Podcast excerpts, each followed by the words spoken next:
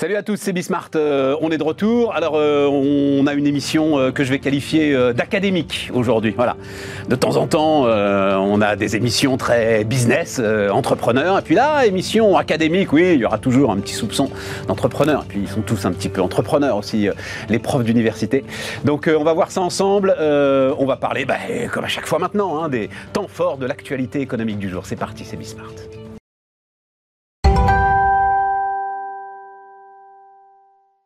Donc, on est parti, euh, on est parti avec Jérôme Matisse. Bonjour Jérôme. Bonjour. Prof d'éco à Dauphine avec Gilbert Sed. Bonjour euh, Gilbert, euh, en transition vers la Neoma Business School, c'est ça hein, Gilbert Et puis avec Patrick Sayer. Alors Patrick, multiples casquettes, hein, notamment celle de investisseur professionnel, et tu es le président du fonds Augusta. Mais là, ce qui va m'intéresser, on va démarrer là-dessus, c'est l'ensemble de tes fonctions. On dit fonctions consulaires, c'est ça hein, Alors non plus juge au tribunal de commerce, mais dis-moi... Si, si, toujours juge, mais président de délibéré à la 16e chambre. Président des à la 16e chambre du tribunal de commerce de, Paris.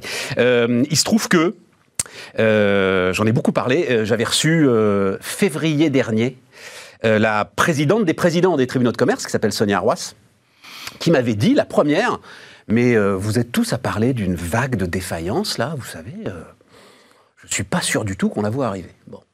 Elle avait parfaitement raison.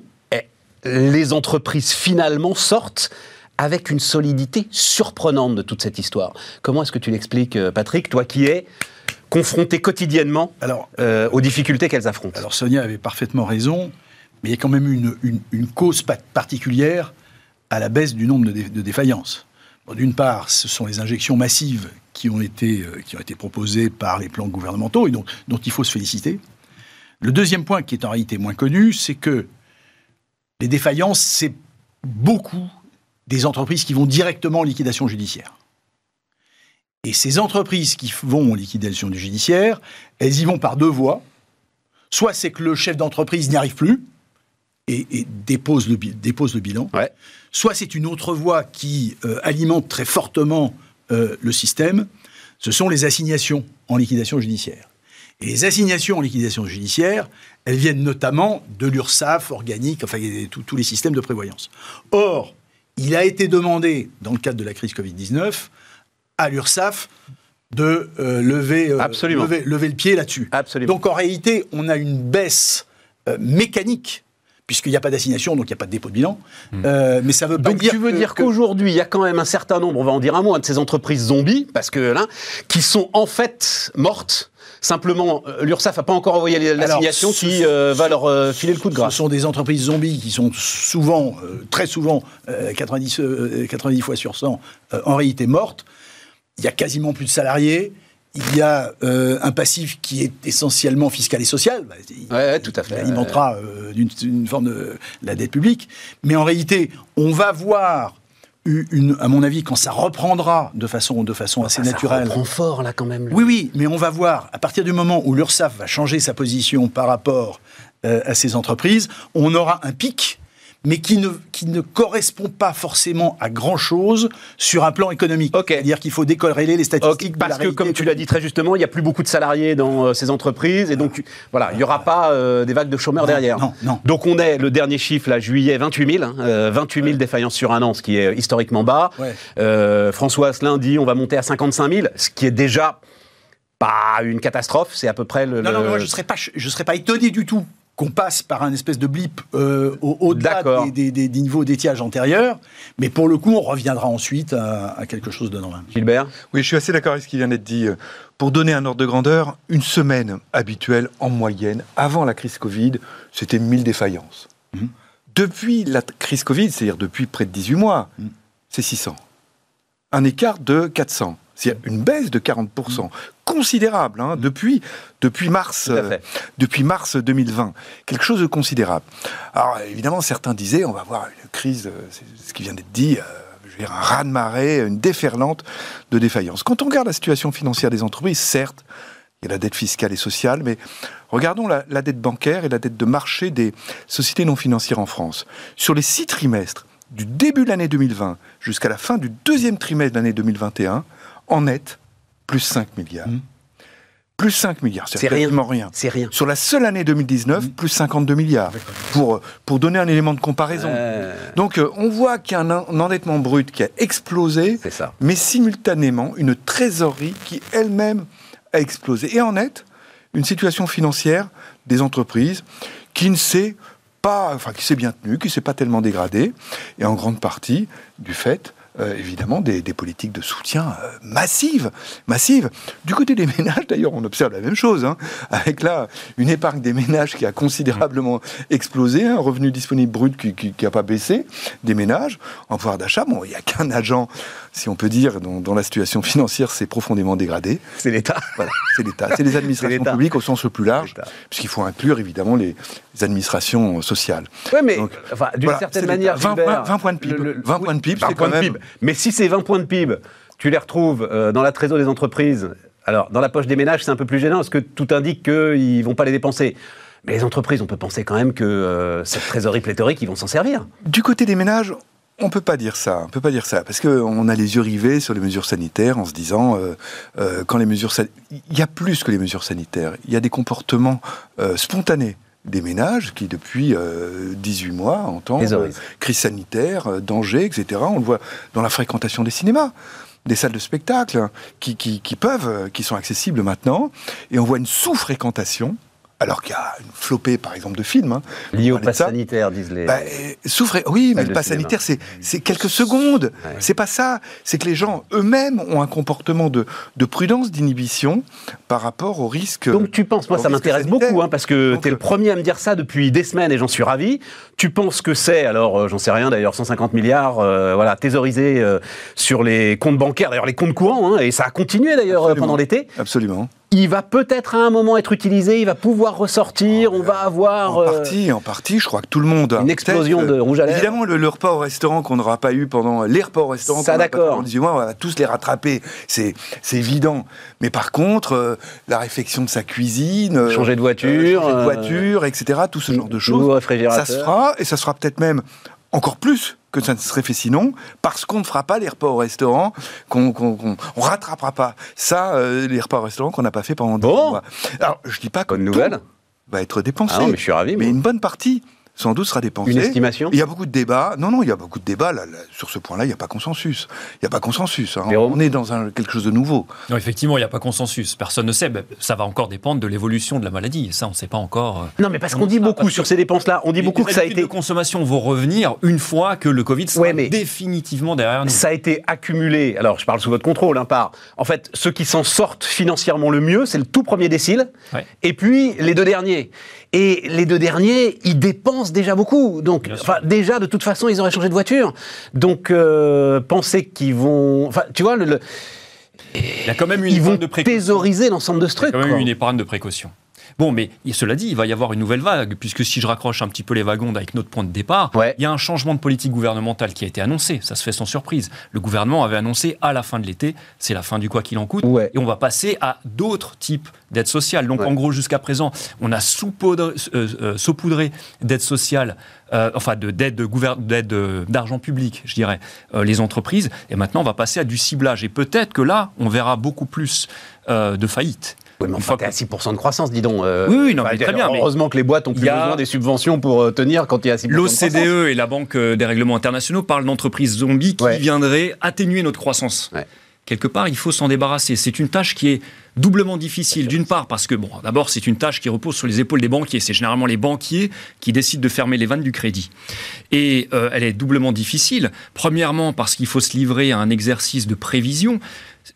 Normalement, une entreprise zombie, c'est quoi? C'est une entreprise qui continue, malgré qu'elle est déjà, qu'elle a été déjà lancée, qui continue à s'endetter euh, trop parce que euh, ses recettes ne sont pas suffisantes et elle est même obligée de s'endetter pour payer les intérêts de ses dettes passées. Bon. Mais aujourd'hui, il y a beaucoup d'entreprises qui sont dans cette situation. Donc dire, faire le tri entre le bon, grain et l'ivraie de celles qui seront capables demain d'avoir de nouveau une rentabilité forte, ça c'est un travail de prévision qui est difficile. Et la seconde difficulté qu'il va y avoir pour les banquiers, c'est aussi que, bah, vous savez, un banquier, il accorde volontiers un crédit, mais avec le sourire en tout cas. Mais euh, fermer les vannes, euh, il ne le fait pas de, de, de gaieté de cœur, il y a des emplois à la clé. Et le problème, c'est que des entreprises zombies qui disparaissent peuvent euh, entraîner dans leur chute des entreprises saines, notamment quand elles sont grandes et qu'elles ont des sous-traitants qui ne devraient pas normalement, en temps normal, disparaître. Mais c'est vrai que c'est un sujet. Euh, Isabelle Schnabel, c'est ça, hein, euh, la, représentante allemande à la BCE. C'est un sujet dont s'était emparé la BCE au printemps dernier. Je crois que dans l'histoire économique, c'est un sujet notamment euh, qui a été beaucoup regardé au Japon. Et euh, enfin, quand les Japonais cherchent des causes à leur absence de croissance endémique, les entreprises zombies sont assez présentes. Et donc, oui, c'est un sujet à traiter. Mais à partir du moment où la Banque centrale européenne dit aux banques, c'est un sujet à traiter peut-être que ça peut les aider justement à euh, fermer robinet, ce qui est, tu le dis très justement, difficile pour eux. Un, mot, ça avait été aussi un sujet pour ces instances, je parle de l'OCDE par exemple, qui se livre constamment à des comparaisons internationales, parce que dans certains pays d'Europe, ce taux-là avait explosé. Il se trouve qu'en France, il était dans, lors des premières, lorsqu'on a commencé à regarder les chiffres, enfin pas moi, enfin l'OCDE, il y a une quinzaine, enfin qui sont penchés sur les chiffres il y a une quinzaine d'années, le taux en France était déjà élevé. Et puis il y a d'autres pays dans lesquels le taux était bas, l'Espagne, l'Italie, etc., et qui a rattrapé celui de la France. Donc la France, il n'y a pas de situation alarmante dans le sens où ce taux est resté plutôt constant, alors que dans d'autres pays, c'est un taux qui a largement augmenté. Mais bon, on estime par exemple sur le, les entreprises cotées en bourse, on estime à 15%, enfin jusqu'à 15%, la proportion d'entreprises. Même cotées en bourse? Cotées en bourse. Alors, il faut savoir que si on étend cela à l'ensemble des entreprises françaises, ce taux chute, parce qu'une petite entreprise, il est beaucoup plus difficile pour une petite entreprise de rester comme ça, sous perfusion du crédit, que pour une grande entreprise qui est cotée en bourse. Donc on estime, les études, alors ce sont des intervalles, on estime que sur l'économie française, ce taux varierait entre 2 et 7% à peu près. Moi, ce que je, ce que je constate, hein, euh, ce que j'ai constaté quand j'étais en procédure collective au tribunal, c'est que le financement, à la fin, il se fait plus par les banques. C'est-à-dire qu'en réalité, au bout d'un moment, les banques, elles sont sorties du système, euh, et, c'est l'État, notamment par les systèmes euh, de prévoyance, qui prennent le relais. Et donc, je ne suis pas sûr que la sortie de ces que le coup prêt va tomber que le coup des banques, euh, vienne du fait des banques. Mais enfin, pour euh, et donner crédit à Jérôme, j'avais lu ce papier d'Isabelle Schnabel très intéressant, et elle disait quand même que euh, il y avait un sujet que les banques devaient traiter. Voilà. Enfin, elle euh, pensait, en tout cas, envoyer les signaux euh, en disant on est sur des situations de fragilité qui. Ah, ça concerne peut-être beaucoup d'entreprises. Freinent la croissance des autres, en fait. C'est ça le sujet. Déjà, les, gens, les gens savent s'organiser. C'est-à-dire qu'en réalité, les bases de données, et les systèmes sont tels que le crédit interentreprise, les gens savent très bien auprès de qui C'est ça. Il faut, il faut continuer. Il vit sur ses fournisseurs, il fait de la cavalerie avec les vendeurs ou pas. Euh, fin du quoi qu'il en coûte. Je vais, euh, vous allez regarder. J'ai eu un choc ce matin quand même euh, en lisant le formidable quotidien Les Échos. vous allez voir la petite coupure de presse sur les marges de manœuvre budgétaires. Voilà, les marges, c'est devant toi, Gilbert. Les marges de manœuvre. Donc, ils nous font le coup de la cagnotte, là. budget 2012, les marges de manœuvre de Bercy pour financer de nouvelles dépenses. J'ai trouvé ça surréaliste. Donc on a là, il va y avoir un grand plan pour euh, Marseille. On va, on va reparler de Marseille. Du cannabis tout à l'heure. Euh, je lisais 12 euh, milliards d'euros supplémentaires pour la santé en, 2022. les seuls tests pour 2021, c'est 6 milliards d'euros de, dépenses. Il y a le plan dont on pourra reparler aussi. Hein, le plan pour la jeunesse, le revenu d'engagement, peut-être 2 milliards et demi, 3 milliards, et puis ça, c'est des dépenses euh, permanentes. Hein, euh, voilà. Je sais pas comment est-ce que. Moi, je dirais que sur la santé. le coût de la, cagnotte quand tu as 9% de déficit public. Ouais, bon, la hausse du budget sur la santé, c'est quelque chose qui me paraît tout à fait légitime. Mais elles sont toutes légitimes. Euh, oui, mais. C'est ça le problème à chaque fois. Il faut se Bon, bien sûr, toutes les dépenses, tout le monde veut des. ok un service public de qualité, etc. Il se trouve quand même que sur la santé, on a une mutation de la société française. D'abord, il y a un effet pyramide des âges. Aujourd'hui, un Français sur quatre à la retraite. La vie est beaucoup plus longue qu'autrefois. Un retraité, c'est fort heureux pour lui, qui arrive à sa retraite aujourd'hui, à 25 ans d'espérance de vie devant lui. C'est du jamais vu dans l'histoire de France. D'accord, mais on a déjà les dépenses de santé les plus importantes du monde, euh, Jérôme. Alors, ah non, alors, ce sont des dépenses qui sont socialisées. Alors, effectivement, aux États-Unis, les Américains dépensent beaucoup plus pour leur santé que les Français et ils sont en moins bonne santé. On va dire les dépenses moyenne. publiques les voilà, dépenses de santé. collectivisées, socialisées, appelons ça comme on veut, qui sont les plus importantes parce qu'ici tout est socialisé. Mais de toute façon, il va falloir financer cela. Donc il va falloir, on veut vivre de plus en plus longtemps, on a des exigences aussi sociales, des exigences. On veut vivre en meilleure santé, on veut vieillir en meilleure santé. Et donc il va falloir financer cela. Alors soit on continue à demander aux contribuables, ça va passer par le consentement à l'impôt et aux charges sociales. Non mais je suis d'accord, Jérôme. Privée. Tout ce qu'on voit dans ces 12 milliards, Ouais. euh, qui sont d'ailleurs une, une accumulation sur. Il n'y a rien de structurel. hein. C'est Bon, que, c'est des hausses de salaire. Mais oui, c'est que des hausses de salaire. Tu ne, tu ne transformes rien. On En manque fait. d'infirmières en France. Non, mais bien on sûr, manque d'aides-soignants. t'as rien de structurel. Notamment Tu- tu- par une revalorisation des grilles salariales et euh, la majorité de ce budget, c'est destiné à cela. Exactement. Voilà, mais c'est un mal nécessaire, j'ai envie de dire. Gilbert? Moi, J'aurais juste une toute petite nuance. Quand on se compare avec d'autres euh, d'autres pays, par rapport, euh, par, par exemple l'Allemagne, on voit des, des poches, je dirais, de, de dépenses, de surdépenses spécifiques à, Ouais. spécifiques à la France. On voit par exemple des, des coûts C'est difficile à comparer. Hein, c'est Ouais, pour ça que je prudence. voulais pas amener le des- débat sur les dépenses de santé. Je voulais dépenses, amener le euh, débat sur le quoi qu'il en coûte. On, sur... voit, on voit la part des dépenses administratives qui est, un, qui est plus, largement plus forte en France qu'ailleurs. C'est très juste. on voit une disparité territoriale absolument phénoménale, Euh, c'est-à-dire une- Oui, bien sûr. un aspect confort en quelque sorte pour un pays aussi étendu que la France, qui fait que, pour prendre un acte simple, hein, euh, un accouchement, c'est un acte banal, il y en a 750 000 par an en France. Vous voyez, la distance à laquelle une personne peut accoucher en France est assez, assez réduite pour un pays aussi étendu. Mais ça, c'est des coûts absolument phénoménaux, parce que qui dit... euh, euh, Gilbert, je accoucher, voulais pas faire un débat, on le fera. Énormément de gens. On le fera, Donc, on le fera, mais je voulais pas on- faire un débat sur les on a dépenses de des- santé. On a des poches, on a Moi, des c'est poches plus- de, de réduction de dépenses absolument considérables. Moi, c'est plus, on terme, dit, on dit, terme. on dit, euh, Bruno Le Maire va devant le MEDEF, il dit, ça y est, le quoi qu'il en coûte, c'est terminé. Et boum, qu'est-ce que tu vois? Parce que derrière, c'est euh, l'état profond, comme disait l'autre, hein, c'est Bercy qui ressort. Et qu'est-ce qu'on voit? On voit des marges de manœuvre budgétaires quand on est à 9% de déficit public, parce qu'on va peut-être être à 8,5 et non plus à 9. C'est là où je dis que, enfin, Non, mais la question. notre administration parfois m'inquiète. Je pense que tout le monde autour de cette table sera d'accord pour penser qu'à tôt ou tard, la question de la question de la dette deviendra une question absolument euh, absolument déterminante. Avec euh, co- comment on fait par rapport à ça? Et comment on fait par rapport à ça? Une littérature académique est absolument phénoménale sur ce point-là. Euh, le, le comment on fait par rapport à ça, ça sera forcément de la croissance. Et là, faut faut tout miser sur la croissance. Et puis une réduction des dépenses, de certaines dépenses. Et un petit Euh, peu d'inflation? Ah ben, quand je dis la croissance, c'est la croissance nominale. Ah ouais, la croissance Ah, nominale, voilà, Ah, absolument. ratio dette sur PIB, Ouais, euh, c'est du PIB en valeur, c'est du PIB en volume. fait. Donc il y a aussi du prix de PIB à côté. Tout à fait. Donc ça sera les deux. Il faudra les deux. Donc mettre le paquet sur la croissance qui est fait aujourd'hui, c'est une bonne chose. Et d'ailleurs, ça amène à, à se poser des questions sur des freins possibles à la croissance, comme les difficultés de recrutement. On va y aller, on va y aller. ouais. Ce genre de choses. Euh, et puis, tôt ou tard, il va falloir parler des dépenses. Voilà, c'est, ça sera les deux leviers essentiels. Et la littérature est, je dirais, très, très, très claire sur ce plan-là. Patrick Bah, juste, euh, chaque fois que j'ai traité dans ma vie une entreprise en difficulté qui avait une dette euh, trop importante, c'est passé souvent par des plans, euh, y compris dans le cas des banques, on passait, on créait une bonne banque. Moi, j'avais géré le problème du Crédit Lyonnais et on créé une bad banque. La question qui va se poser, c'est de savoir est-ce que la dette Covid, on peut La sortir- cantonner. la cantonner, la sortir du bilan, euh, faire en sorte que d'une certaine manière, elle, elle soit perpétuelle. Bon, alors, je, je sais que c'est un, un truc un peu, un peu, un peu foldingo euh, quand on parle à des économistes sérieux. Après tout, Non, pas du tout. pas Non. On peut imaginer que la Banque centrale euh, européenne. Le truc, c'est que t'as pas euh, besoin de le faire, euh, sur une durée, en tout cas suffisamment longue euh, pour que on ait cette espèce de, de, de- de notion de, perpétuité. Bon.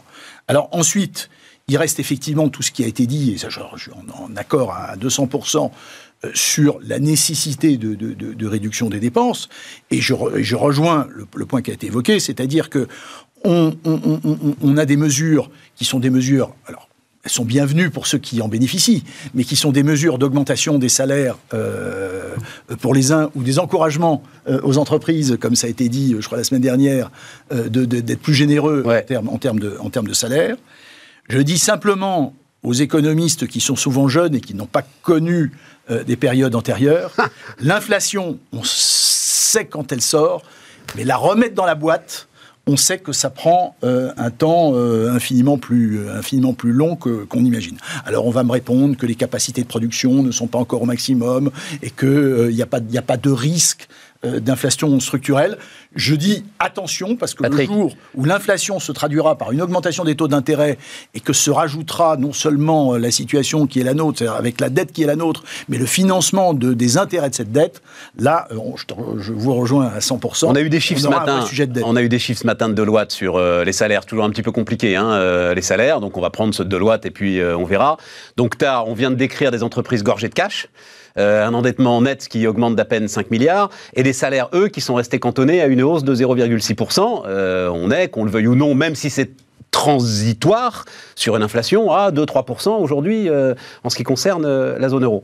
Donc, tu vas avoir du mal quand même à dire à l'ensemble des salariés, les gars, euh, merci, c'était bien, et maintenant on repart comme en 40, et non, euh, il va rien se passer sur les salaires.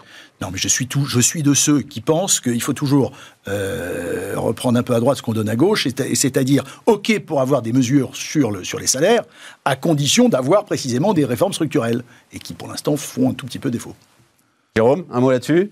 La- la- Enfin, l'histoire des salaires, le, le, le, le- le chef économiste, je crois que c'est oui, de la Banque Centrale Européenne l'a dit très clairement, c'est la clé de tout sur le fait de savoir si oui ou non une, une inflation durable ou une inflation euh, Oui, tout à fait. Alors, ponctuelle liée à des pénuries, des hausses de TVA et des décalages de soldes. hein. Oui, alors il y a ce qui se passe en Europe et il y a ce qui se passe en France. Moi, ce qui me préoccupe en France, c'est le chômage. Vous savez que c'est le premier facteur de pauvreté. C'est pas des salaires trop faibles qui, qui est source de pauvreté en C'est le France. manque de travail. c'est le manque de travail. Et donc, je ne serais pas partisan pour aller euh, en profiter pour aller augmenter les salaires. Je pense qu'au contraire, on pourrait faire euh, presque un moratoire. Moi, ça y est, je suis fonctionnaire. J'aurais même pas été. Je veux dire quelque chose de choquant, mais pendant la crise des subprimes, euh, pas des subprimes, pardon, la crise des, des formations Du Covid, de la Covid. Covid d'ailleurs. Quand est-ce qu'on se mettra à, À dire titre personnel, je n'aurais même pas été choqué qu'on me demande de faire un effort sur mon salaire en soutien à l'économie. Bon, euh, ça aurait bien sûr, vous imaginez les fonctionnaires, ils seraient descendus dans la rue, mais à titre personnel, moi, ça m'aurait pas choqué. Donc, si on nous dit, euh, par exemple, j'ai des collègues qui se plaignent de- du gel du point d'indice, mais moi, à titre personnel, ça me paraît pas extravagant de continuer le gel, du gel d'indice si ça peut permettre d'embaucher plus de gens. Il faut quand même prendre le mal à la racine en France. C'est le chômage, enfin, en tout cas, le mal économique est le chômage. En Europe, c'est autre chose parce que Non, il y a des situations très hétéroclites parmi les pays. J'avais émis l'idée, moi, à un moment, mais c'était pendant le confinement, on- que ces fameux 150 milliards euh, accumulés par euh, les deux déciles euh, les plus riches, Ouais.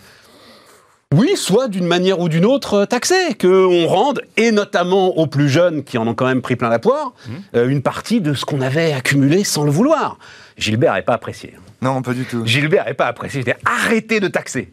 Non, Tu restes que- sur cette ligne, non, non, non, non, parce que quand on regarde de près euh, l'augmentation du patrimoine euh, liée à cette euh, surépargne hein, euh, durant la période Covid, qu'on regarde un peu la, la répartition par, par quintile de cette surépargne, on voit que ça reproduit la distribution du patrimoine qui préexistait avant la crise Covid. Ben oui. C'est-à-dire que... Donc c'est un les- accroissement d'inégalité. Non, non, justement, ça n'a pas été un accroissement, ça a été un maintien en termes relatifs.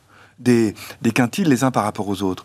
Et là, il y, a- il y a différents travaux qui ont été menés. C'est vraiment bon, aussi net que les statistiques permettent de, de, de regarder ça. Mais en tout cas, c'est complètement net. Alors évidemment, le, le quintile de, de patrimoine le plus élevé a eu une surépargne beaucoup plus forte que le quin- mais, mais ça reproduit les inégalités de patrimoine On préexistantes. littéralement, littéralement enrichi en dormant.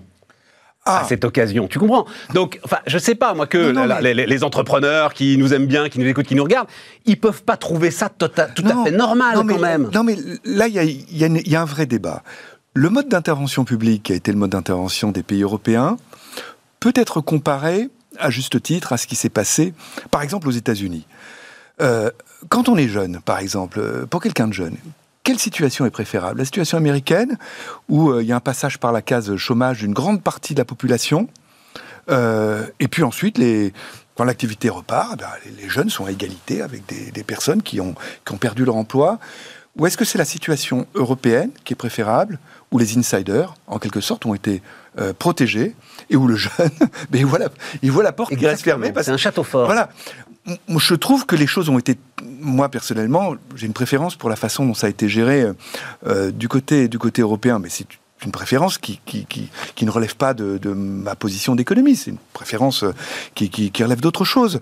Mais vous voyez, on peut se poser en tout cas la question de, façon, forte. Les jeunes ont été particulièrement pénalisés sur un continent, continent européen, et la France en est l'illustration, où les insiders ont été très fortement protégés par des dispositifs du type activité Eh partielle. ben, on est d'accord. Euh, mais dans d'autres pays, ça n'a pas été le cas. Mais parlons de la néanmoins, néanmoins, faut, faut voir aussi que des personnes en activité, on peut, bon, d'abord, on pense que, on peut penser que c'était un, un arrêt de l'activité euh, qui, qui était quand même transitoire, et on espère que euh, bientôt le, le pied va se lever complètement sur des, des contraintes sanitaires sanitaire.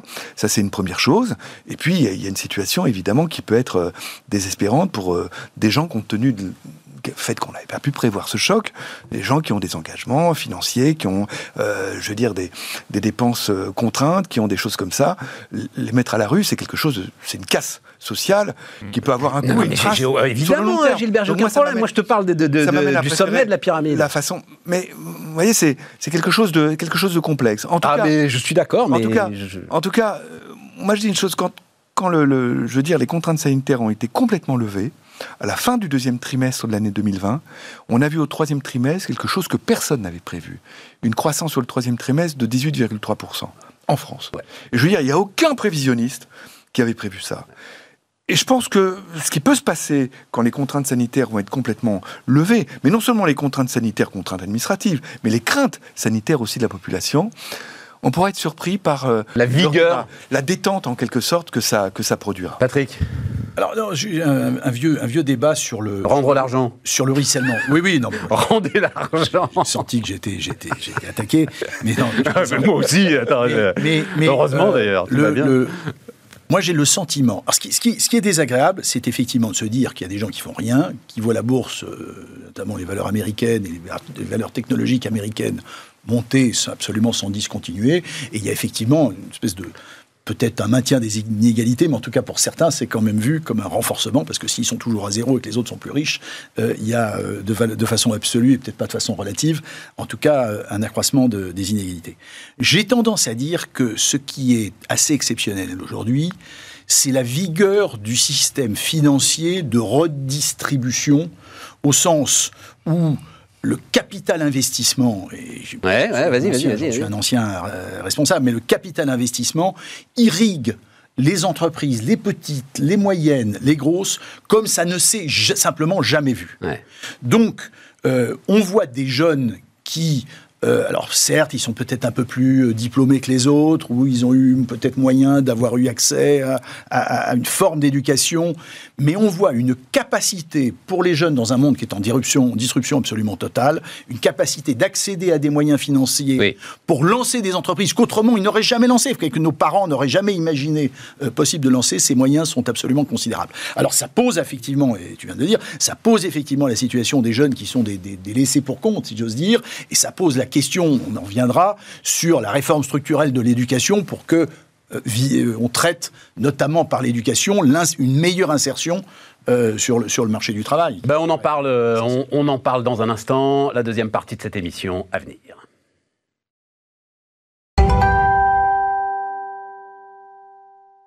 On repart. Euh, euh, tu voulais dire quelque chose sur les salaires, euh, Gilbert, et puis ensuite, justement, on va parler de la question des recrutements. Oui, il y a un point sur les salaires qu'il est intéressant de, de faire. Bon, d'abord, la France est un pays un peu singulier, puisque la, la, France, sur les 20 dernières années, enfin, avant la crise Covid, est un des rares pays dans lequel la part du coût du travail dans la valeur ajoutée a quasiment continuellement augmenté. Mmh. Donc on parle de baisse de la labor share dans, dans, dans le monde des pays avancés, mais la France est singulière. Euh, le coût du travail a vu sa part augmenter dans la valeur ajoutée. C'est quelque chose, c'est une remarque qui est pas pas inintéressante à faire. Hein. Ça veut dire que les, salariés ont plus bénéficié de la croissance que, euh, je veux dire, les propriétaires, les détenteurs du du, capital hein, sur les 20 dernières années d'avant la crise Covid. Ça, c'est un premier point. Un deuxième point, la priorité des priorités pour un pays comme la France, c'est évidemment l'emploi on est encore un pays en chômage massif. Je veux dire, dans le monde des pays réjouit en fait d'un chiffre de 8% oui. qui, est, qui devrait être inacceptable. Regardons, il y a 37 pays de l'OCDE, avant la crise Covid, avant la crise Covid, il n'y avait que 4 pays qui avaient un taux de chômage plus important que la France. Dire le monde avancé était au plein emploi. On, on l'oublie complètement. C'est la priorité des priorités. Et malgré cette situation sous emploi, on était avec, dans une situation de déficit de compétitivité, avec un déficit courant négatif pour la quatorzième année consécutive. Quatorzième année consécutive, c'est pas un accident. Vous voyez? Donc, euh, le, problème de la France, c'est pas le, manque de demande, en quelque sorte. Hein, et certains disent qu'il faut augmenter la. Non, non. le manque de demande pour expliquer le chômage, c'est le manque d'offres compétitives. De production. C'est ça production compétitive. Euh, c'est ça qui manque euh, dans un pays comme la France. Donc il y a, y a, vraiment une difficulté majeure euh, à laquelle il faut se coltiner.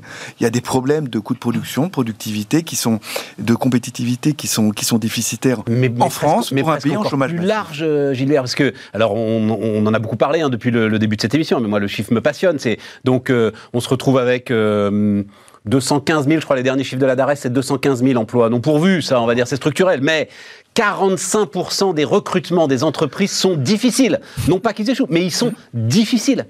Tout ça avec, effectivement, c'est euh, ce, ce, taux de chômage à 8%, plus, tu le disais Jérôme, le travail partiel, le halo du chômage, enfin bref, sans doute 5 euh, millions de personnes qui ne travaillent pas comme ils aimeraient travailler. Quoi. Exactement. Quand on regarde, quand je disais que le chômage est la première cause, c'est le manque de travail qui est la première cause de pauvreté en France. C'est-à-dire, bien sûr, là-dedans, il y a des chômeurs, mais il y a aussi des structures, il y a des familles monoparentales. Par exemple, la mère de famille, qui est la seule à ramener un revenu euh, au sein du foyer et qui travaille à temps partiel, qui aimerait bien potentiellement travailler à temps plein, mais qui ne peut pas. Voilà. Donc, euh, c'est tout ça, la pauvreté en France. La deuxième cause, c'est les divorces, mais ça, c'est un autre débat. Mais voilà, et c'est pas donc la le deuxième cause de pauvreté. C'est la deuxième cause de pauvreté. Ah, c'est l'observatoire de la pauvreté hein, qui dit. Euh, donc le, le, bah oui, parce que du fait de ces structures parentales, etc. Non, évidemment, on comprend. Et, et donc euh, il faut plus d'emplois, et donc il faut alléger le coût du travail. C'est ça le, le, c'est le nerf de la guerre. C'est pas d'augmenter les salaires pour de redonner du, du pouvoir d'achat aux insiders, comme disait Gilbert, à ceux qui ont déjà un emploi. C'est pas ça l'enjeu. L'enjeu, c'est voilà, faire travailler Jérôme, plus de gens, offrir. Euh, chiffre de la Banque de France 54% des entreprises du BTP ne trouvent pas. Alors là, c'est pour le coup, ne trouvent pas. Euh, donc, il y a des chiffres éloquents. Les, des chiffres éloquents. Mais tu n'as pas les bras. Mais oui. Il y a des, exemples qui sont. Euh, donc ça veut dire que tu, tu pourras redonner de la compétitivité, baisser les charges, augmenter les salaires, tout ce que tu veux. T'as pas les gars pour le faire. Donc c'est même. T'as plus de politique économique possible, même si tu pousses le bouchon un peu loin. Tu veux relancer le logement. Et d'ailleurs, euh, divorce, pourquoi à cause de pauvreté? Sans doute à cause du logement. Construisons plus de logements.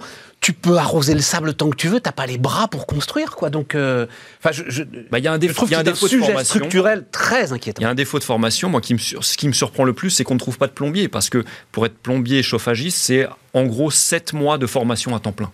7 mois de formation à temps plein, un jeune peut le faire. Et ensuite, attention, les plombiers chauffagistes, c'est un exemple, hein, mais ah, parle du BTP, voilà, c'est ça. Donc les, plombiers chauffagistes, un plombier chauffagiste à son compte, euh, les chiffres que l'on a, c'est qu'en moyenne, il gagne entre 2500 et 5000 euros par mois brut. Hein. Mais c'est énorme, on n'est pas au SMIC. Les plombiers chauffagistes, ils facturent entre 40 et 70 euros hors taxe de l'heure. On n'est pas au SMIC. Et pourtant, on manque de milliers de jeunes dans ces formations-là, etc. On n'en trouve même pas. Voilà. Donc, qu'est-ce qui se passe? Il y a un aspect culturel. Il y a un aspect culturel. Évidemment. Voilà. Euh, euh, la valorisation du travail. Bon, c'est un métier difficile, hein, il se fait sur les genoux, mais euh, qu'est-ce qui se passe? Il y a un défaut. Alors, c'est pas que l'éducation nationale non plus. Il y a peut-être aussi le discours qui est tenu au sein de la famille, je ne sais pas, mais socialement, en Allemagne, ils n'ont pas ce problème. Pourquoi? Parce qu'ils valorisent beaucoup plus les, les, formations professionnalisantes. Bon, ça fait 30 ans qu'on dit ça en France, il faut réformer tu prends, ça. Hein, mais... mais alors mettons un petit peu de... Alors pardon, je vais le dire comme ça, hein, mais de, de noblesse dans le discours féminin, c'est la même chose pour les charpentiers. Oui. Dieu sait que tu cherches un métier noble comme ça, boum, charpentier. Même chose pour les charpentiers. Euh, voilà, donc. Je prends un exemple. Vas-y. Je n'imaginais pas que ça, soit, que, ça, soit un sujet. Quand j'ai démarré mon, ma société Augusta, j'ai cherché un comptable. Impossible. Impossible. De trouver un comptable. Impossible. De en même temps, euh, enfin, non, mais là c'est un autre sujet, c'est-à-dire que tu je ne conseillerais pas à mes enfants de commencer des études de comptable aujourd'hui. Ils vont être balayés par l'intelligence artificielle, par l'ensemble de l'automatisation. non, tu crois pas, pas du tout, pas du tout. Il y a une partie. Moi, pour moi, l'intelligence, enfin, c'est un autre sujet. Ouais, hein, ouais, on en parlera. non, parce qu'avec charpentier et plombier chauffagiste, on était sûr que mais l'intelligence artificielle, n'y arriverait pas. Les logiciels de comptabilité, ils, sont là pour expédier les, les affaires courantes. Et tu laisses au travail du comptable, qui peut devenir ensuite expert comptable, etc. Ouais, c'est ça, un boulot de conseil en fait. Un boulot d'analyse, de conseil, de compréhension des mécanismes fiscaux, de compréhension euh, de, de, de, de, mécanismes contractuels un peu, un, peu sophistiqués. Et, et, moi, j'étais tout à fait prêt, tu vois, à, à aider ce, ce, ce, comptable dans cette voie j'ai trouvé une femme formidable, je suis ravi et je suis, je suis enchanté, mais je n'imaginais pas que sur une profession qui a pourtant un certain statut, euh, expert comptable, ça a un certain statut social, ça soit aussi difficile. Et je me dis qu'on a quand même là, quelque part, euh, ça, alors c'est vrai que la formation professionnelle, ça fait, ça fait des années que j'entends. Plusieurs décennies qu'on. euh, on ne fait rien, mais c'est vrai qu'on continue de ne rien faire et qu'il n'y a pas. Mais c'est pas qu'on fait rien, il y a eu une réforme considérable choses, euh, mais par le gouvernement. Mais la pratique. Patrick, la, la réforme Pénicaud, elle est, c'est un, tremblement de terre pour la formation professionnelle. La question, c'est savoir si on va réussir à reconstruire après ce tremblement de terre, et si les freins culturels que euh, décrit Jérôme sont pas plus forts en fait que toutes les réformes. Non, mais sur, sur- sur les difficultés de recrutement, c'est c'est un peu curieux. Quand on regarde les choses de près, on voit que la France est un pays singulier. On a le niveau des difficultés de recrutement de pays comme l'Allemagne et les Pays-Bas. Mais ces pays ont un taux de chômage de 3%. Ouais, c'est ça. Voilà, on a retrouvé Donc le niveau normal. d'avant la crise Covid, comme l'Allemagne et les Pays-Bas, qui ont retrouvé les niveaux d'avant la crise Covid, mais eux, ils sont à 3% de taux de chômage. Et quand on se compare à des pays qui ont un fort taux de chômage comme nous, hein, l'Espagne et, et l'Italie, on voit qu'ils n'ont pas de difficultés de recrutement. Donc on, on est un pays qui a les difficultés de recrutement équivalents à, ceux qui ont un faible taux de chômage euh, et, qui n'a pas les difficultés de recrutement de pays qui ont des forts taux de chômage euh, comme, euh, comme le sud de, l'Europe. Donc il y a, il y a un problème, il y a un problème spécifique à, à la France. Alors quand on regarde de près les difficultés de recrutement, on voit qu'effectivement ça concerne, pour une part, mais une part minoritaire, très minoritaire même, des emplois qualifiés.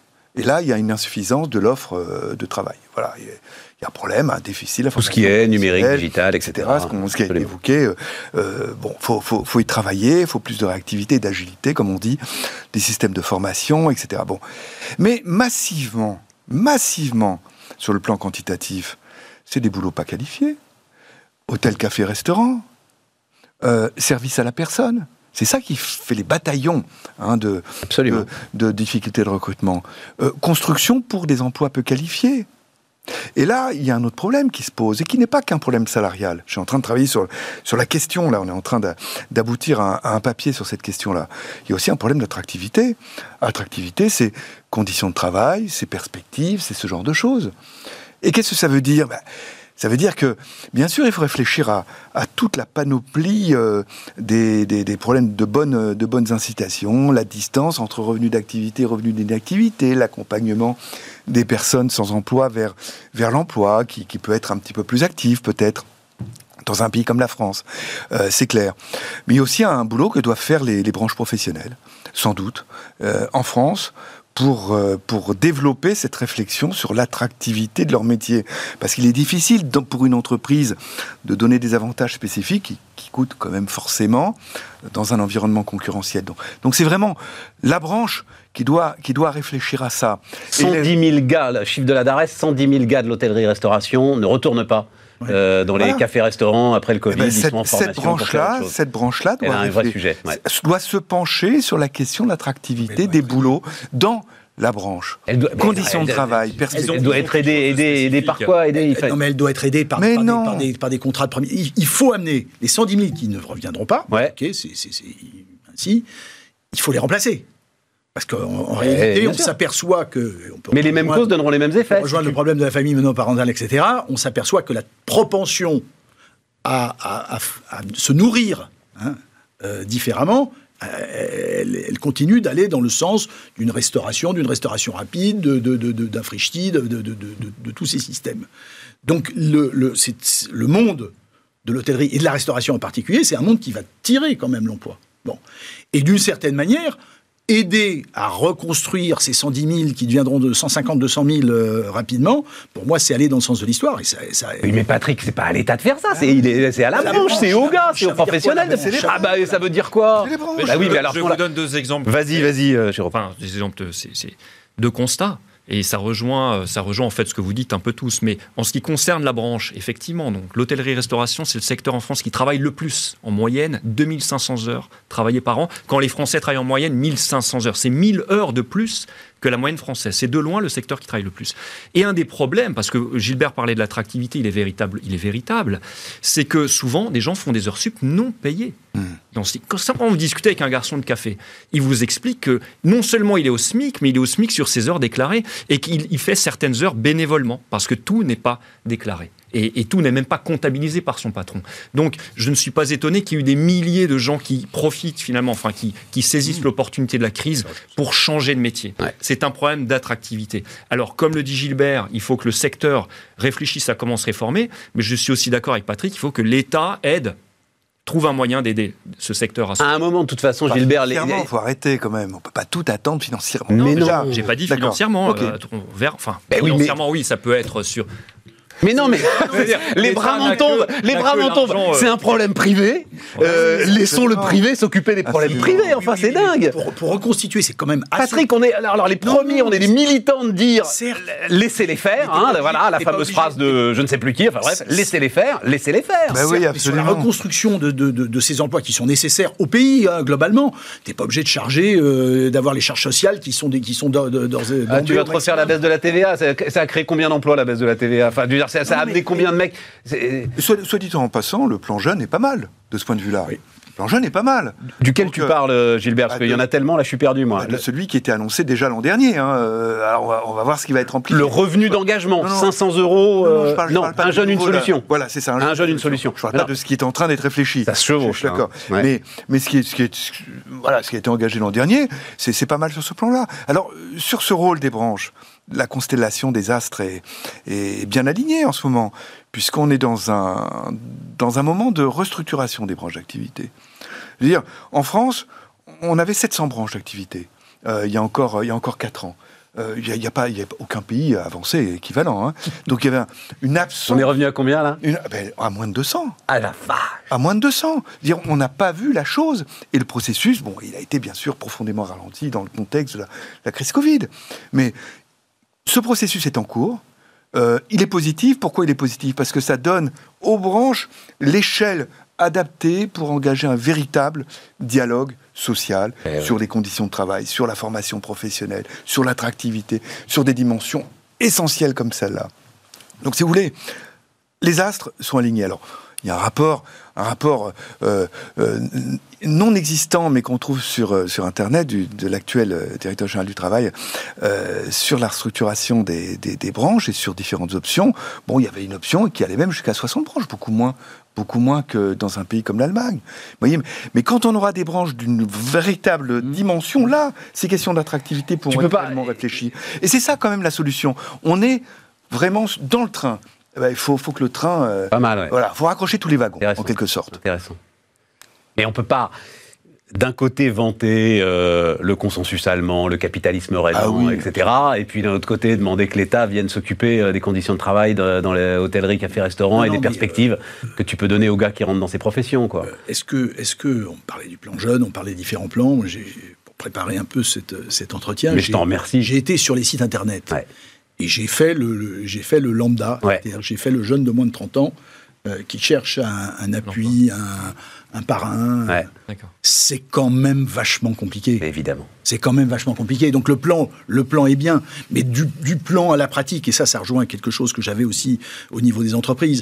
On est un pays où les aides sont absolument considérables, mais euh, la réalité, c'est qu'il y en a certains qui les utilisent et qui les utilisent d'ailleurs un peu trop. Hein. On a bien vu quand même euh, sur le PGE un certain nombre de, se, se, faire de l'argent euh, avec des PGE qui ne seront jamais remboursés parce qu'ils ont compris les, rouages du système. Et, de la même façon, on n'a peut-être pas une, alors ça rejoint un vieux problème qui est, est, sujet de notre administration et notre administration de terrain. On n'a pas une administration de terrain qui est suffisamment alors je sais que la Banque de France a fait, a fait un certain nombre de choses, mais on n'a pas une administration de terrain qui est suffisamment proche des entreprises ou proche des individus pour ces, euh, pour ces accompagnements. Et je suis pas sûr, notamment... Non, mais surtout, tu es sur un millefeuille, quoi. Voilà. Là, donc, c'est vrai que le, revenu d'engagement, très bien et tout, 500 euh, euros, une formation en face. J'ai l'impression, moi, ça fait, ça fait 25 ans, 30 ans que je, m'intéresse à l'actualité. J'en ai vu 10 euh, des plans comme ça. Et t'as Pôle emploi qui tout de suite dit, ah, mais il nous faudra 3500 CDI supplémentaires pour suivre l'ensemble de ces formations, si vous voulez non, mais, un sentiment de, un sentiment de fatalité. Je, trouve un peu négatif par rapport au. Vas-y, vas-y, parce que je veux qu'on parle du cannabis après. Il y a comme une expérience euh, dont s'inspire ce plan jeune, hein, qui est celle du Danemark qui est pas mal. Alors, vrai. Mais duquel tu parles? Tu parles d'un jeune, une solution Ou tu parles non, du revenu non, non, je parle du revenu d'engagement, c'est-à-dire ce qui est. Mais on l'a déjà eu dix fois discuté. ce truc. Les non, emplois jeunes, il y non, non, non, non, non. Oui, ah oui, les emplois jeunes. Mais ça avait bien marché, les emplois jeunes, à l'époque. Ça avait bien marché, les emplois jeunes de 98. Euh, a- Ça avait bien marché, mais ça débouche sur rien.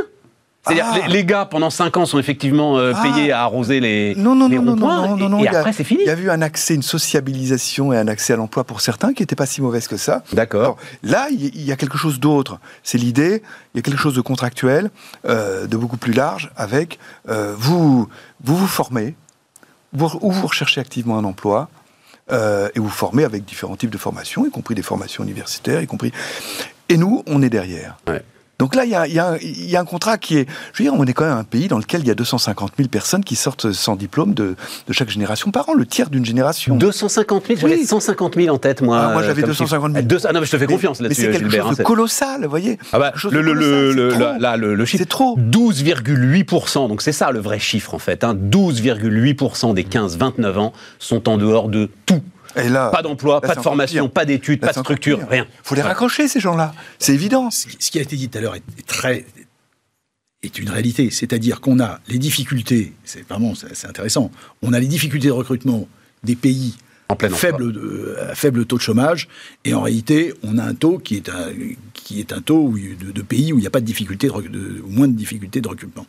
Ça veut dire qu'on a, par construction, un chômage structurel qu'on n'arrive pas à traiter. On a eu, je sais pas, est-ce qu'il représente 4%, est-ce qu'il représente 5% Bah, peut-être 8, euh, malheureusement. tu vois, c'est ça le truc. Peut-être pas la totalité, parce Bah, qu'on euh, pas un chômage zéro, mais il y a un chômage structurel qui sont les accumulations de ces 12 et quelques pourcents annuels qui restent au milieu de nulle part et qui vivotent ou qui est dans une. Voilà. Et ça, c'est le sujet à traiter. Euh, ah, euh, juste un mot encore, parce que euh, avant de, de Ouais. terminer avec le cannabis, tu voulais ajouter quelque Oui, chose, Jérôme Vas-y, pour, vas-y. hein. pour les gens qui nous pas. écoutent, parce que peut-être qu'on on évoque des chiffres et peut-être que ça résonne un peu bizarrement dans l'oreille de certains qui croient que 80 à 90% d'une génération ont le bac. C'est des, des chiffres qu'on avance, 80 à 90% des jeunes ont le bac. En fait, c'est pas ça, c'est que 80 à 90%, suivant les années, des jeunes qui sont en terminale qui arrivent jusqu'au lycée, à la fin de la dernière année du lycée, qui sont en terminale, qui valideront leur bac. Ouais. Mais en attendant, on a déjà perdu plus de 20% de la jeunesse qui n'arrive même pas jusqu'au lycée. Et T'es pas à ceux qui- 80%, t'as quand même, t'es à 80% de la classe d'âge qui a le bac. Non, t'es même pas à de ceux qui sont en 80%. terminale. D'accord. Alors, il y a des années où c'est plus que 80%. D'accord, d'accord. Mais quand on dit les derniers chiffres qu'on entend, quasiment 90% de Ah oui, oui, bac, oui, ça, oui, on bien parle sûr. des lycéens qui sont en terminale et qui valideront leur bac à la fin de l'année. Et, on- on- on- et- et donc, dans les 12,8%, il y a quoi? Il y a beaucoup de gens. Il y a, d'ailleurs notamment des bacheliers dans ces 12,8% que tu évoques. Mais on a perdu. Enfin, c'est pas qu'on a perdu, il y a à peu près plus de 20% des jeunes qui n'arrivent même pas jusqu'au lycée. Et parmi eux, certains ont des formations professionnalisantes, euh, ils font de l'apprentissage et ils s'insèrent très bien sur le marché du travail, mais d'autres qui sortent en dehors de tout n'ont pas de formation, n'ont pas d'emploi, ne sont pas actifs, etc. Et euh, le, le, la politique que mentionnait Gilbert, c'est ça, c'est d'essayer de redonner, si vous voulez, c'est- un principe de responsabilité individuelle, c'est de remettre les gens face à leurs choix. Oui, il y a des aides sociales, mais elles vont être potentiellement plus généreuses et plus conditionnées à ce que vous faites. Celui qui reste chez lui, vraiment en dehors de toute structure, Jérôme. pour caricaturer, qui joue aux jeux vidéo toute la journée, lui n'aura rien. Et ceux qui se donnent la peine d'essayer de se former, etc., eux, l'État va les aider. Donc, T'as vu, les Chinois, c'est plus 3 de heures par semaine, le jeu vidéo. Oui, oui, ça c'est nouveau. Oui, alors, Jérôme, la Chine va nous donner des leçons. né, tu n'étais pas né Oui. que j'entendais Alain Juppé dire, à l'époque où il avait encore moins de cheveux, dire exactement ce que tu es en train de dire. C'est 95. C'est. Mais est-ce que ça avait été mis en place? Mais oui, tout a été mis. en- Enfin bon, bref, je je veux pas désespérer, euh, mais Un exemple concret vas-y, vas-y. Gilbert et moi, qui sommes des universitaires, avons tous les deux des thèses de doctorat. Pour faire une thèse de doctorat, en France, on bénéficie d'une bourse. Dans d'autres pays, c'est parfois l'inverse. Il faut, euh, il faut. Bon, nous, non seulement on nous a payé notre formation, l'État nous a payé notre formation, et en plus nous a rémunérés. Alors, c'était pas non plus une rémunération folle, hein, ça, à peine plus le- du SMIC, hein, une bourse de thèse. Mais pendant 3, 4, 5 ans, tous les jeunes doctorants de ce pays bénéficient d'une bourse. C'est quand même un pied à l'étrier. Oui, peut-être que sans cela, à titre personnel, peut-être que je n'aurais pas fait de thèse. Donc finalement, l'État est là aussi pour inciter parfois là où il faut. euh, Ok. Voilà. Euh, donc, l'affiche qui scandalise euh, Gilles Berset, on va la voir tout de suite sur, euh, sur le cannabis. Alors, non, mais il y a double, il y a, double accroche d'actualité, parce que euh, Emmanuel Macron est à Marseille, et on sait euh, le- le- le- le- les, drames épouvantables que le, trafic de drogue génère dans cette ville. Et puis, il y a effectivement en ce moment une campagne donc d'information, enfin, je ne sais pas comment on peut appeler ça. Et donc, lutter contre le cannabis, c'est lutter contre l'insécurité dans les villes. Ça scandaleux euh écoute, moi je remarque que sur les 20 dernières années, il y a eu au moins un rapport par an euh, sur la question qui aboutit à, à la préconisation, en règle générale, à la préconisation d'une dépénalisation pour justement vider de sa substance une part colossale Colossal. de euh, l'économie euh, criminelle. Ça, c'est un premier point. Deuxième point, on a autour de nous, on ne vit pas quand même sur un, sur un îlot, on n'est pas sur une autre planète. Il y a des pays dans lesquels c'est dépénalisé autour de nous. Euh, les Pays-Bas, bon, il se trouve qu'une partie de ma famille est, est néerlandaise. Quand j'y vais assez souvent, je ne vois pas un pays complètement fou, avec une criminalité complètement folle euh, dans, dans, dans ce pays-là. Au contraire, au contraire. Et des gamins qui errent dans les rues comme des zombies Voilà. euh, et qui vont plus au lycée. Je- Quoi. je veux dire, tout va très bien aux Pays-Bas. c'est- Tout va très très bien aux Pays-Bas. C'est hallu- c'est hallucinant la, la façon dont le débat est, est porté. Ouais. Et je dirais que le coût économique de euh, la pénalisation extrême, on est le pays le plus répressif euh, parmi les pays avancés, le coût de cette, de cette répression est considérable en France en termes de services de police, en termes de services de justice. La moitié, En termes de services La moitié de l'activité des tribunaux. C'est quelque chose d'absolument considérable comme coût pour, d'après une quantité de rapports astronomiques, une efficacité nulle. On est le pays dans lequel la consommation de cannabis serait la plus forte parmi les pays à- avancés Tu veux dire aujourd'hui? Aujourd'hui. Donc euh, une efficacité absolument et un effet euh, sur la criminalité qui reste euh, à démontrer, en tout cas qui est démenti par euh, toutes les études et tous les rapports existants, et une addiction qui n'est pas plus forte que celle de drogues légales, comme par exemple l'alcool. Donc voilà, il- je je veux dire, c'est simple, il y, a, il y a combien de rapports qui ont été faits là-dessus? À quoi ça sert tous ces rapports? Euh, qui ont été Ça, faits c'est une bonne question qu'on pourrait, on pourrait élargir à l'ensemble de l'activité euh, économique. Quand je, hein. vois, quand je vois cette euh, campagne euh, de, de- ces placards qui, qui sont, qui, qui- qui sont publiés dans la presse, Avec une espèce de fumée, là, et qui vont à Harry Potter. qui vont à peu. l'encontre de, tout- de tous les rapports qui ont été faits par des gens qui ont été missionnés par l'État, par des ministres, par le gouvernement, et qui ont, qui ont été sérieux pour la plupart. Je me dis, mais où on est? Où on est? Moi, dirais- Patrick Ouais, c'est très, simple. T'es d'accord aussi pour la dépénalisation Oui, oui, non, mais je rajouterai, je rajouterai deux, deux- deux points. D'abord, la campagne, elle n'a aucun sens. Il faut, le dire, il faut appeler un chat un chat. Attirer l'attention des jeunes sur les excès de la consommation du cannabis, ou attirer l'attention de- des jeunes sur le fait qu'un excès de consommation de cannabis peut faire dériver sur d'autres drogues beaucoup plus, beaucoup plus graves, et en plus avec des produits qui viennent de n'importe où, euh, et, et qui peuvent coûter la vie de, de- de- de certains d'entre eux. C'est arrivé à un, un garçon proche que je connaissais. Ça, c'est indispensable. C'est-à-dire, euh, comme on le fait pour le tabac, ou comme on le fait un peu pour l'alcool, non, ce n'est pas, c'est une drogue, il y a de l'accoutumance, et ça peut vous entraîner très loin. Ça, d'accord. Mais arrêtons cette, absurdité de penser que les gens ne trouveront pas, de toute façon, le moyen de, trouver un joint. Ça se trouve n'importe où, un joint, au coin de la rue, au coin de toutes les écoles. Donc c'est pour moi, c'est une absurdité. Les forces de police, elles perdent un temps infini à ça. On crée... euh, on parlera de Marseille peut-être dans un certain temps, mais on crée à droite, à gauche, quartier nord ou je sais pas quoi, on crée des ghettos où les gens n'osent même plus euh, passer, venir, parce que ce sont devenus effectivement des zones de non-droit qui sont tenues par les dealers. Moi, limite, transformons les dealers en commerçants euh, parfaitement Soumis à la euh, TVA. soumis à la TVA avec des taxes, avec des taxes Oui. sur les joints. Ben oui. On verra qu'à partir du moment euh, où ça devient complètement légalisé, comme, comme on, effectivement on le, on le voit en Hollande, ça arrête de créer de la surenchère, les prix sont normaux, on peut taxer comme on taxe les cigarettes, et, ça, et, et- et on est redevenu dans une économie normale. Donc on fait depuis des années, et complètement fausse route, il faut, il faut changer. Jérôme Bah, On va être consensuel suis- là-dessus, alors. euh, D'abord, je avoir suis de- en accord avec ce qui a été dit, puis j'apporterai une certaine nuance. D'abord, là où je suis d'accord, bon, il y a plusieurs points, notamment les zones de non-droit. Il faut aussi se soucier des résidents de ces quartiers où les parties communes des immeubles sont pris d'assaut par des délinquants qui font, euh, qui font, qui, jouent comme des cow-boys en fait, hein, qui règlent. Donc, ces gens-là vivent dans l'horreur absolue. Et il faut que l'État leur vienne en aide, et ça passe par euh, le cassement des points de deal, des fours, comme ils appellent ça. Bon, un, un point quand même, je tempère. Regard sur la consommation. Alors, il est vrai qu'en France, on a une consommation de cannabis qui est supérieure aux pays qui nous entourent. 5 à 6 millions de personnes, c'est ça on a hein, aussi a une tête consommation de tabac qui est largement supérieure aux pays qui nous entourent. Et les deux sont corrélés. Je ne dis pas que ceux qui fument des cigarettes fument des joints, mais ceux qui fument des joints souvent fument des cigarettes. On sait que c'est une, une consommation. Et alors, je vois pas le- Bah, c'est parce- c'est- ce n'est pas parce que c'est pénalisé qu'il y a une consommation qui est plus forte en France. Non, mais ce que voulait d'autres dire. Gilbert, c'est que ça il y a sert à- habitudes de Ça sert à rien de le pénaliser à partir du moment où tu as 6 millions de personnes Oui, qui en fument régulièrement. Ok. Tu vois, c'est, oui, d'accord. je crois que c'est ça que vous vouliez dire, hein, Oui, Gilbert. c'est que de toute façon. Vas-y, vas-y, vas-y, Juste un argument dans l'autre sens, bien que, encore une fois, j'adhère à ce qui a été dit. Il y a un point qui me préoccupe, c'est la reconversion professionnelle des délinquants qui sont dans le trafic euh, du cannabis. Dans un monde de bisounours, on va se penser que tout à coup, demain, ils occuperont un emploi euh, légal. Ça ne sera vraisemblablement pas le cas. Si on regarde, si, on met au point, si vous voulez, une échelle de la gravité du délit, bon, bah, vendre du cannabis, oui, c'est un délit.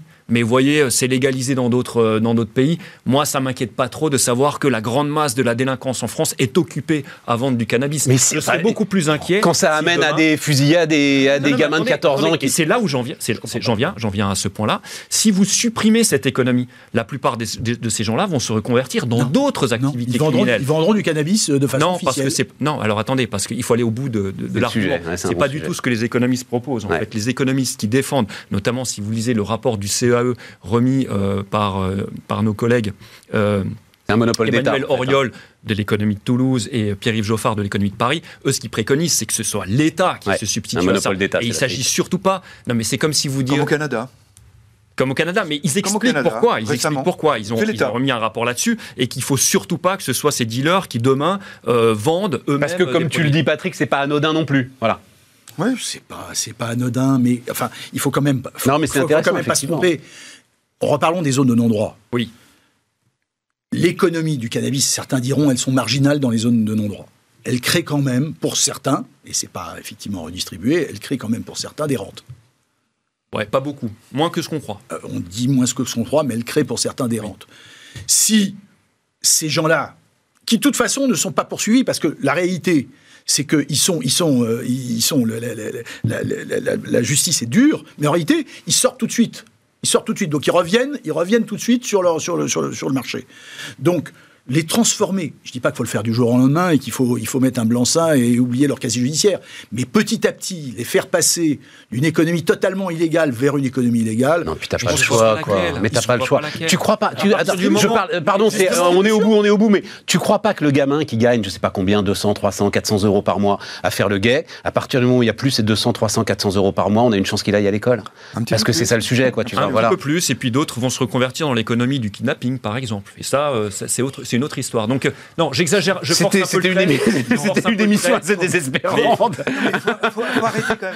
Faut Tu peux pas- tu dire- peux- faut maintenir cette interdiction pour que, euh, je veux dire, des délinquants soient dans des formes Ouais, de délinquance qui ne soient pas extrêmes par rapport à la délinquance extrême vers laquelle ils pourraient se tourner. J'ai dit que j'adhérais à ce qui avait été dit, et Mais que c'était un point d'alerte. économistes sur le truc, mais que c'est un point d'alerte pour lequel il faut, il faut véritable, sur lequel il faut réfléchir en amont, parce qu'il va y avoir une reconversion professionnelle de ces criminels dans d'autres activités criminelles qui nous poseront largement plus de problèmes que de vendre du shit au coin de la rue. si je Regardez, c'est les. Hells Angels qui faisaient ça au Canada. Le Canada, maintenant, a, a dépénalisé.